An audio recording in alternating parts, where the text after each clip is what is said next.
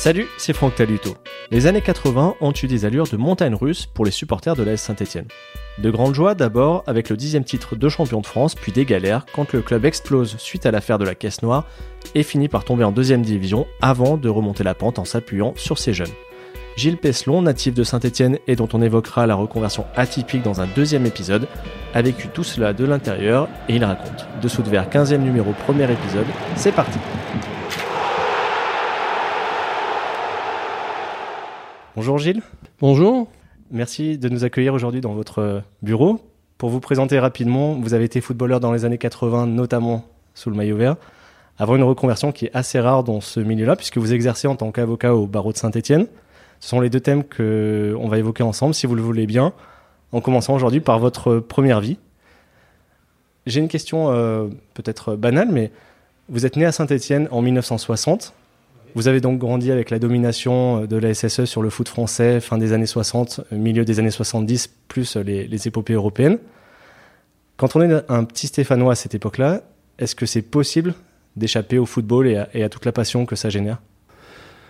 Alors, je pourrais pas parler pour les autres, mais c'est vrai que euh, moi, j'ai toujours été attiré par le, par le football. C'est vrai que euh, à l'époque, euh, quand on sortait de l'école, on avait des copains, puisque moi, je suis né à Côte-Chaude, plus précisément, et je le revendique, hein, un quartier assez connu de Saint-Étienne. Et chaque fois qu'on sortait de l'école, on allait faire des matchs dans la cour, on allait faire des matchs dans le stade qui était juste à côté. Donc j'ai toujours été nourri, nourri par le, par le football. Et c'est vrai que euh, mon premier souvenir véritable pour ce qui est du football à la télé, je me rappelle, c'était la Coupe du Monde 1970 que je regardais avec, euh, avec mon père au Mexique, l'époque de Pelé, la grande équipe du Brésil, euh, Gersino et compagnie. Et c'est vrai que là, ça a été un impact. Et j'avais 10 ans. Et c'est à cette époque-ci que j'ai commencé à prendre ma première licence. Et j'ai pris ma première licence à, à l'AS Saint-Étienne en pupille, et puisque c'est le seul club, enfin le seul club amateur que j'ai connu euh, pendant mes jeunes, jeunes années. Et au niveau familial, le, le sport faisait partie de, des occupations? Oui, mon, mon, mon, père, euh, lui, était, euh, il était gardien de but, malheureusement. C'est vrai que c'est vrai que je l'ai chambré souvent. En, et il, faisait, il, jouait au football dans une, à Côte-Chaude, dans une équipe, dans une association, un club de quartier. Euh, il a toujours aimé, a toujours aimé ce sport et moi aussi, euh, c'était une évidence pour moi. Euh, j'ai pas, on n'a pas eu besoin de me pousser et, et j'ai fait tous les sacrifices. Enfin, c'était même pas des sacrifices. Ah, il fallait que je joue au football au moins trois ou quatre fois par jour. On vous emmenait au stade à l'époque déjà ou c'est venu plus tard? Alors oui, j'allais au stade, bien évidemment. Euh, alors je me rappelle de, de, la finale de la Coupe de France 68 avec Rachid Mekoufi contre Bordeaux. C'est encore une image que j'ai. Euh, ben, J'avais 8 ans.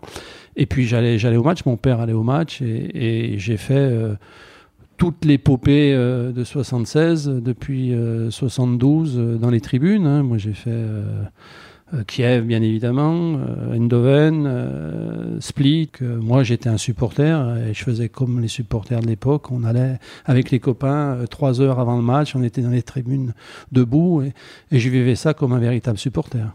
On y reviendra tout à l'heure parce que ça coïncide avec votre adolescence et, et, déjà au niveau vous personnel du football, on commence à se rapprocher tout doucement du, du monde professionnel. C'est vrai. Mais d'abord pour rester sur l'enfance, euh, il n'y avait pas autant d'images à la télévision qu'aujourd'hui ou sur Internet évidemment.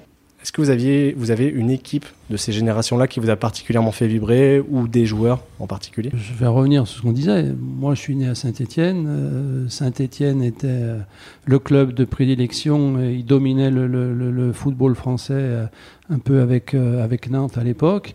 Ben, L'équipe de prédilection, ben, c'est aussi cette équipe qui a fait la finale de la Coupe d'Europe avec des gens que j'ai pu côtoyer après euh, qui sont devenus pour certains des, amis. Et c'est vrai que c'était une équipe assez, fantastique, euh, celle de, de l'épopée européenne de Saint-Étienne. Et tous ces joueurs-là étaient complémentaires et puis ils avaient une personnalité euh, très, très différents les uns des autres. Enfin, je pense que vous en avez croisé. Ils sont très différents, mais ils avaient une complémentarité, une solidarité qui était exemplaire. C'était le football est à l'image de la société. C'est pas la société qui est à l'image du football.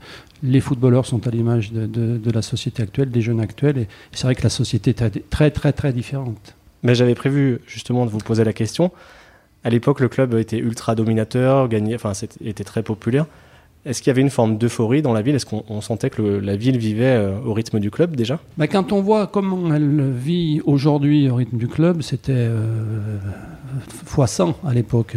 le club, ben, on le dit souvent sous forme de boutade, mais si la, SS, a gagné pendant le week-end, tous les Stéphanois repartent au travail le lundi matin avec beaucoup de joie et de plaisir et ils parlent de ce qui s'est passé le week-end. C'est vrai que c'est la température de la ville, parce qu'on est une ville qui a eu beaucoup de difficultés économiques, qui a eu des soubresauts avec euh, euh, le problème des mines, le problème de, Manu France, euh, le problème d'autres activités économiques qui ont malheureusement disparu.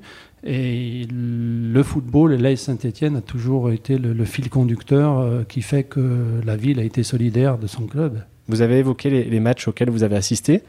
Est-ce que vous avez eu la chance d'aller à Glasgow le 12 mai 76 J'étais à Glasgow le 12 mai 76, oui, avec, euh, tous les, avions qui ont été affrétés euh, de Saint-Etienne, on était 25 000 Stéphanois. On a déambulé, j'avais 16 ans, j'étais jeune, je suis monté avec mon père, j'étais mineur. Et euh, on a déambulé dans les rues de Glasgow pendant le match. vous aviez une solidarité. Alors, je ne vais pas faire de comparaison, mais c'était la fête, que ce soit avec les supporters stéphanois ou avec même les supporters du Bayern de Munich. On a passé une journée de fête. On a malheureusement perdu. Je dirais presque sous forme de boutade, heureusement, parce que je crois qu'il y a beaucoup de Stéphanois qui se seraient perdus à Glasgow. On a parfois moins de souvenirs quand on, voit un match au stade, dans les tribunes, que, derrière sa télévision, parce que notre esprit est attiré par les bruits, les odeurs. Euh, qu'est-ce qui vous reste de cette journée-là? C'est justement ce que je vous disais là. On a déambulé euh, dans les rues, euh, on chantait avec tous les supporters, chaque groupe de supporters qui se croisait euh, une forme de solidarité. Euh, alors j'étais très jeune pour euh, boire de la bière et boire la bière qui a pu se boire à cette époque, mais puis ce, stade qui était euh, qui était ouvert avec des drapeaux stéphanois de partout. c'est vrai que le match, je m'en rappelle plus trop, peut-être les dernières occasions quand Rocheteau est rentré et qu'on a failli égaliser. Mais euh, c'est des souvenirs qui me restent, oui. Puis euh, tous ces Stéphanois dans l'aéroport euh, qui couchaient à même le sol parce que tout le monde est rentré dans la nuit. Parfois, d'autres sont rentrés le lendemain, voire deux jours après. C'est vrai que c'était un moment, un, moment de prédilection, même si la défaite, on a dû subir une défaite. Et puis surtout, après, derrière, vous avez eu le, la descente des Champs-Élysées et je suis allé aussi euh, à la réception et quand les joueurs ont été reçus au stade puisqu'ils ont été euh, présentés à, tous leurs supporters après le match avant qu'ils partent en vacances, là j'étais aussi présent, il y a eu une, osmose entre le public et, les joueurs. Vous étiez un supporter parmi les supporters mais vous étiez aussi un membre des équipes de jeunes du club. Exact. Comment vous viviez les choses? Est-ce qu'il y avait cette envie de de les rejoindre quelque part, mais le fait que ça paraisse peut-être très loin aussi. De toute façon, quand on commence à jouer au football, c'est toujours pour. Euh, puis quand on a de l'ambition, c'est toujours pour aller le plus haut possible. Et puis même quand vous êtes amateur, c'est être le meilleur possible et, d'aller le plus haut possible. L'anecdote, c'est que j'étais stéphanois et j'ai pris ma première licence à 10 ans. J'étais pupille. Et à l'époque, les stagiaires professionnels étaient dans l'obligation de s'occuper des jeunes joueurs. À l'époque, c'était le jeudi après-midi, je crois, plus le mercredi et euh, les, stagiaires s'occupaient des, pupilles. Et moi, je faisais partie d'un groupe qui, le hasard a fait que c'était Dominique Battenet qui s'occupait de, de, ce groupe, qui a toujours été et qui est toujours mon idole, que je connais aujourd'hui et qui, qui, est devenu un ami. Et c'est vrai que Dominique Battenet était le même poste que moi, numéro 6, gaucher comme moi. Alors, j'ai pas du tout les, j'ai pas eu fait la carrière que, que Dominique a pu faire. Mais c'est vrai que à l'âge de 10 ans, euh, je l'ai côtoyé, il nous a, il m'a entraîné. Et quand j'ai signé professionnel ou stagiaire pour Saint-Etienne, puisqu'à l'époque, il y avait encore euh, Herbin, Rocher et Garonner, euh, ils m'ont demandé et ils m'ont dit, ben, euh, on espère que tu feras la même carrière que Dominique Battenet parce que c'est ce que tu as le même profil et on recherche un nouveau Dominique Battenet. Je ne vais pas faire la comparaison, mais c'est vrai que pour moi, c'était un fil conducteur aussi. C'était une idole quand j'étais jeune et euh, c'était euh, entre guillemets la recherche du club quand ils m'ont fait signer, c'est de trouver un, nouveau Dominique Battenet. Alors, je sais pas, comme je vous le dis, c'est pas une comparaison, mais c'est toujours, ça a été et c'est toujours mon idole.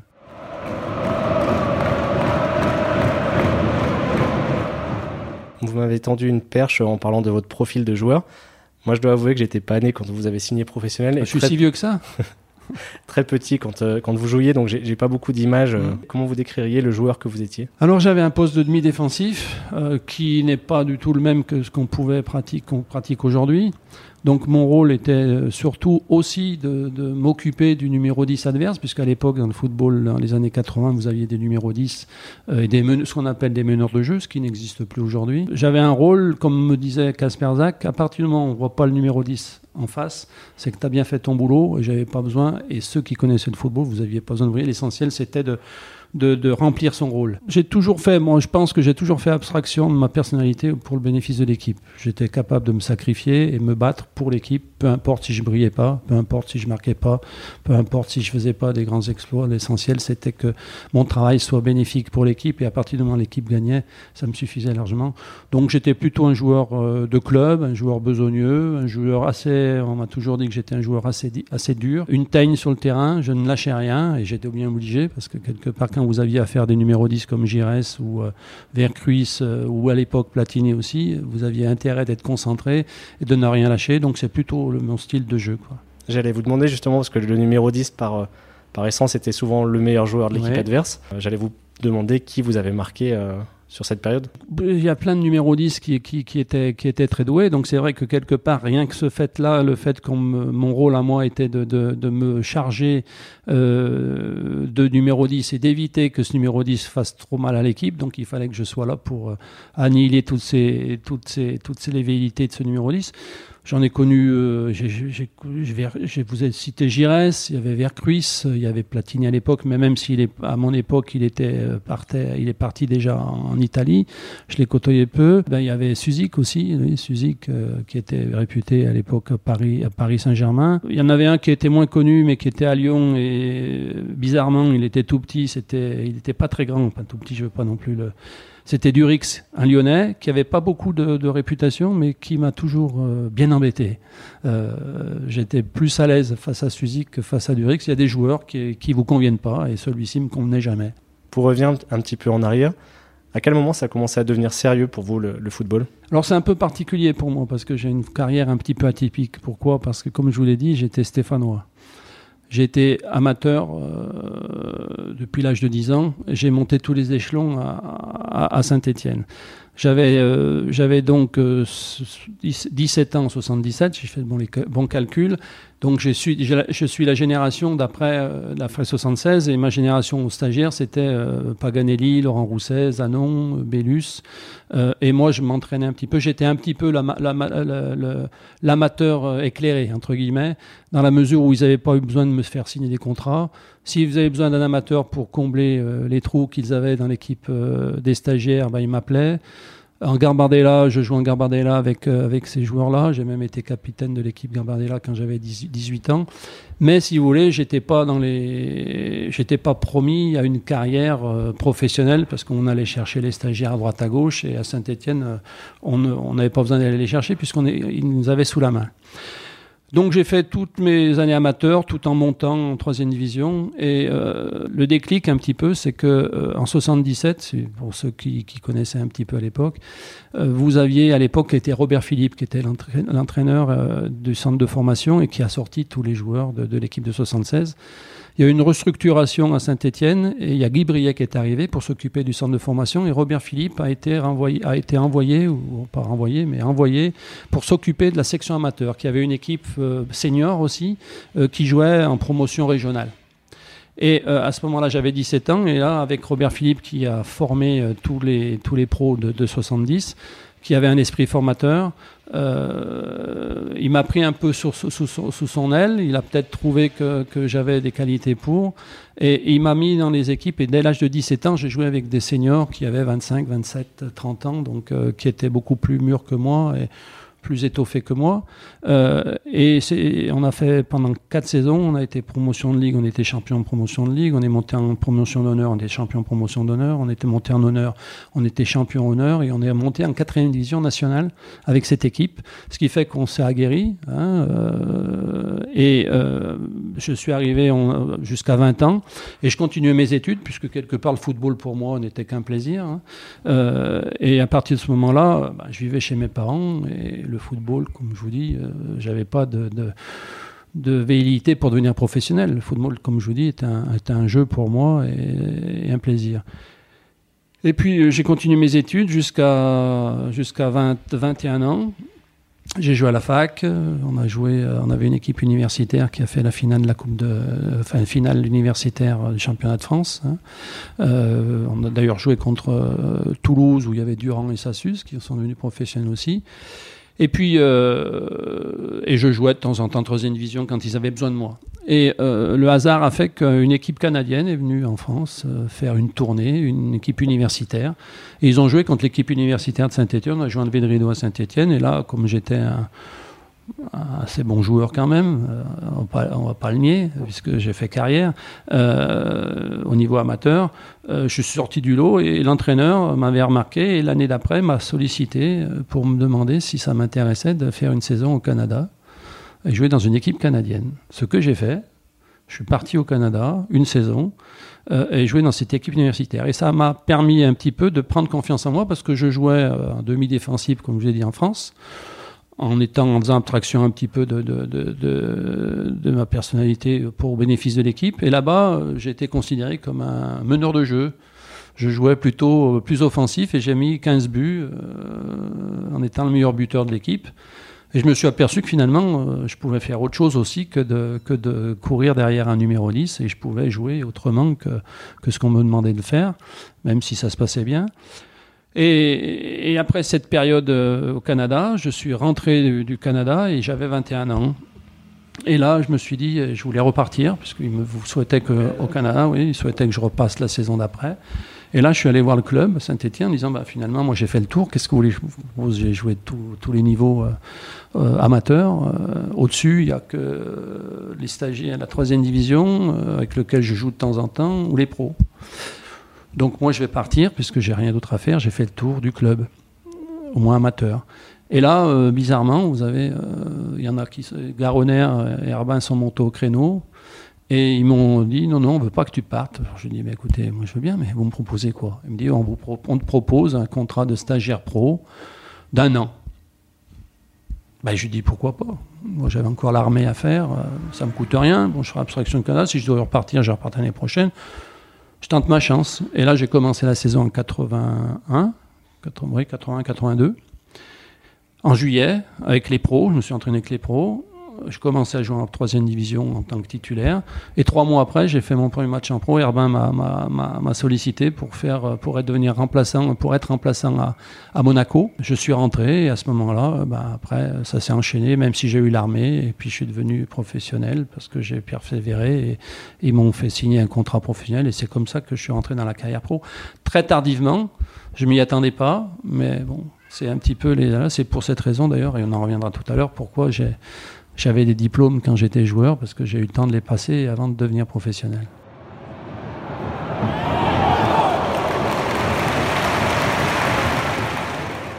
Vos débuts, vous l'avez dit, ont eu lieu euh, donc en novembre 82. C'était une période quand même relativement compliquée pour la Saint-Etienne. Pas encore. pas encore. La caisse noire n'était pas encore. Euh, c'est venu en décembre. Alors je, vais essayer quand même de résumer rapidement ce que, ce que j'ai trouvé. Donc la saison précédente, l'équipe perd le titre dans la dernière ligne droite pour un point.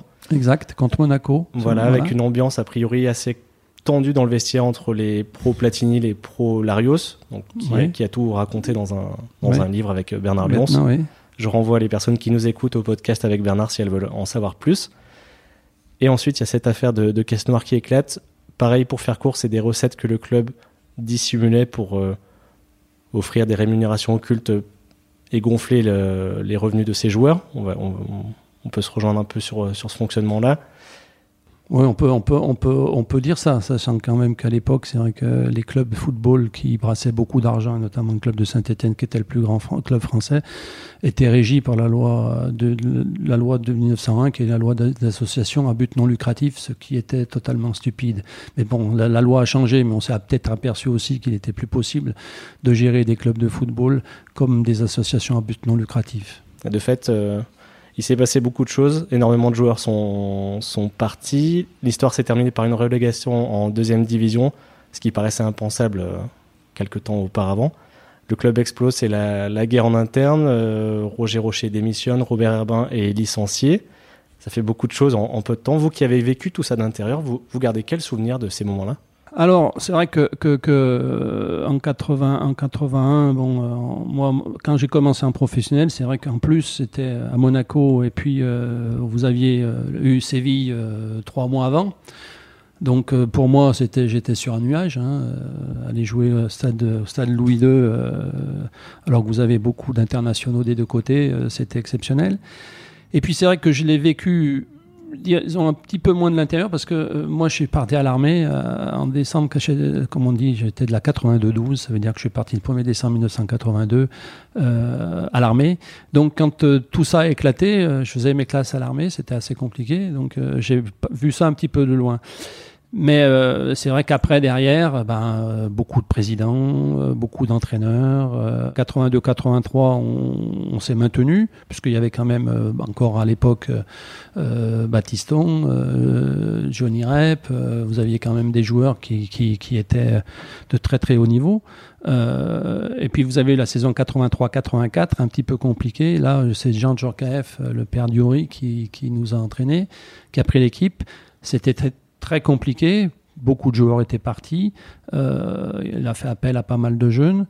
On a eu une saison un petit peu en, en, dents de scie, euh, puisqu'on a battu, on a battu Auxerre en 32e finale de la, de la Coupe de France. Et c'est vrai que euh, la situation était un petit peu difficile les supporters euh, voyaient le club se liquéfier. Nous, les jeunes, euh, on n'était peut-être pas aussi euh, prêts tout de suite pour, pour prendre la suite. Hein. surtout qu'un club comme Saint-Etienne, à cette époque-ci, il n'y avait même pas 5-6 ans qu'ils étaient déjà en qu'ils étaient encore en finale de la Champions League. Donc le poids était assez difficile à porter. on n'avait peut-être pas les épaules assez larges. Et puis cette année-là, on a fini finalement 18e. Et puisque moi j'étais bien présent à ce moment-là, parce que j'ai fait toute la fin de saison. Et on est descendu, on a perdu en barrage contre le Matra Racing. Et on est descendu en deuxième division. Je ne suis pas certain que ce n'ait pas été un mal pour un bien. Dans la mesure où euh, le club étant descendu, euh, on n'a pas nagé entre deux eaux. Le club avait un but à ce moment-là, c'était de remonter le plus vite possible. On serait resté en première division, ça aurait été peut-être un peu plus complexe parce que vous auriez nagé dans les euh, peut-être dans les profondeurs du classement et ça aurait pas été euh, euh, ça aurait pas été une bonne chose. Là, on est tombé, on a on a coulé au fond de la piscine et c'est souvent ce qu'il faut faire parfois, se laisser couler au fond de la piscine pour donner un bon coup de rein et remonter. Et c'est ce qu'on a fait parce que le club finalement s'est structuré autour d'André Laurent. Euh, de bons joueurs, euh, beaucoup de jeunes euh, étaient présents, dont, moi, comme des, des Ribard, Daniel, euh, Clavelou, Ferry ou d'autres plus Mélus qui était là aussi, plus Roger Milla qui, a été recruté cette année-là. Et finalement, on a fait deux années, la première année en, deuxième division, où on a joué on est fini deuxième derrière Nice, euh, après une début de saison un peu difficile. Et l'année d'après, on est remonté, puisqu'il y avait Bernard Pardo qui était recruté. Donc, si vous voulez, en deux ans, on a remonté le club en première division. Et, c'était des années, euh, des années assez, je pense, assez exceptionnelles pour nous, les joueurs, parce que finalement, on, on, était toujours dans, le, dans un système euh, victorieux, parce qu'on a quand même fait 24 matchs sans, sans défaite pendant pendant, une saison, pendant la première saison en deuxième division, ce qui fait qu'on avait, on a retrouvé le, le, principe de la victoire, du club qui est devant, etc. Et je pense que c'était mieux d'être, de jouer le, la montée en deuxième division que de jouer la descente en première, ce qui nous a permis de, nous, de, de se recaler directement et remonter rapidement en deuxième division. Et on a eu des, une saison et deux saisons en deuxième division exceptionnelles parce que au niveau des joueurs, parce qu'on avait une solidarité énorme, on avait une entente fantastique entre les joueurs. Et puis vous aviez une osmose avec le public, parce qu'on avait pas mal de public qui venait. Pour le Puy, par exemple, en deuxième division, 43 000 personnes, c'est exceptionnel. Et vous aviez une osmose, le club était derrière nous, et je crois savoir, parce que j'en parle toujours avec des supporters, que même si on n'était pas en première division, que même si on jouait pas en Coupe d'Europe, on proposait un, football assez alléchant et les spectateurs étaient très satisfaits de ce qu'ils voyaient au niveau, au niveau du jeu et au niveau du plaisir de venir, parce qu'on on marquait pas mal de buts, on jouait de façon spontanée sans se préoccuper du résultat parce qu'on était devant et je pense que c'était une période assez, assez exceptionnelle. J'allais vous poser la question, vous avez en partie euh, répondu. Est-ce que cette catastrophe industrielle elle a été une opportunité pour les jeunes joueurs auquel je vais vous associer, même si vous aviez déjà 24-25 ans? Oui, bien sûr, parce que quelque part, que les choses soient claires. C'est ce que je dis, ça a été une bonne chose, je pense, pour le club et surtout pour les jeunes, parce que quelque part, le club serait resté en première division, avec l'aura qui était celui de Saint-Etienne. Bon, la politique, euh, la politique euh, du vedettariat a commencé à, arriver après 76-77 avec l'arrivée de, Platini en 79, de Johnny Rep, qui était donc, donc c'était des joueurs qui étaient des vedettes. Alors que les pics de 76, c'était à part quelques des joueurs comme Larquet qui étaient déjà très connus ou Kurkovic mais qui était inconnu en France ou Piazza qui était inconnu en France. Quand ils sont arrivés, il y a eu une politique du vedettariat qui ne correspond pas bien à Saint-Etienne et qui n'a pas porté ses fruits avec les, incidences qu'on a pu connaître et que vous avez pu parler tout, à l'heure. Et c'est vrai que si Saint-Etienne était resté en première division, euh, on aurait toujours cherché des joueurs reconnus parce que le, public euh, demandait ça peut-être ou que les, dirigeants souhaitaient avoir des noms à proposer au, public.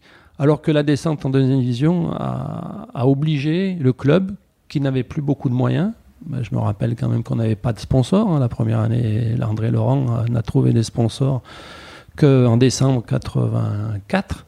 D'ailleurs, c'est pour cette raison que cette époque-ci, vous verrez que c'est la seule euh, image euh, de l'équipe qui se fait en hiver. Il y avait de la neige parce qu'on a fait ça en décembre, parce qu'on n'avait pas de sponsor avant. C'est anecdotique, mais ça parle un petit peu de la situation. On a été obligé de se, de, de, se serrer les coudes, d'être solidaire.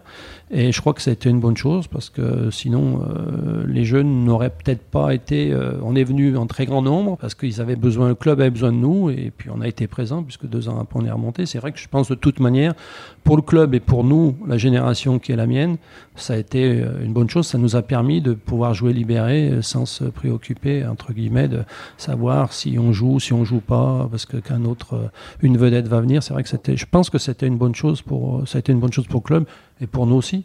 Et l'essentiel, c'est qu'on a répondu présent.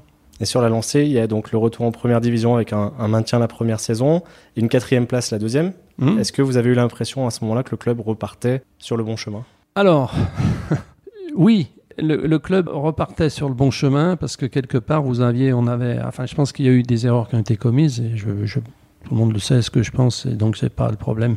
Je n'ai pas de langue de bois à, cette époque, euh, on, a, on avait eu, on avait euh, Casper Zak, Henri Casper Zak était notre entraîneur quand deux, les deux années en deuxième division et il a été notre entraîneur en première division et on, quand on est remonté, on a, on a fini 15e et ça s'est somme toute bien passé. Après, ça sera de la, c'est de la politique. D'autres personnes qui, qui n'étaient pas forcément bien présentes quand le club allait mal ont voulu se mêler de la politique du club. Et euh, on a voulu faire du vieux, du, neuf avec du vieux, et à ce moment-là, certaines personnes ont souhaité euh, se débarrasser d'Henri Kasperzak qui avait fait ses preuves et pour lequel notre génération, de, auquel notre génération devait beaucoup. Et ils ont décidé de faire revenir Robert Arbin à ce moment-là. Et la première année, ça, très bien marché, ça a très bien marché parce que Robert Arbin s'est appuyé sur l'équipe qu'avait construit Henri Kasperzak, plus des recrues quand même assez exceptionnelles cette année-là, puisqu'on a recruté Ladawi, il y avait John Silbeck, et il y avait les Dupont, et Dupont, c'est des garants, des Tibeuf, qui, qui ont fait une saison exceptionnelle, et là, on a fini quatrième. Et malheureusement, à ce moment-là, on a voulu, euh, le club a souhaité, ou Robert Rabin a souhaité, un petit peu euh, faire une équipe à son image. Et on est 13 joueurs à être partis cette année-là, en 88. Et je crois que l'année 88-89 n'a pas été aussi bonne que, que, celle, que la précédente. Et malheureusement, la dynamique qui avait été prise en deuxième division, le maintien et la quatrième place en 87-88, puisque c'est ma dernière saison ici, ben, ça n'a pas porté ses fruits parce que derrière, je crois qu'on a eu pas mal de soucis.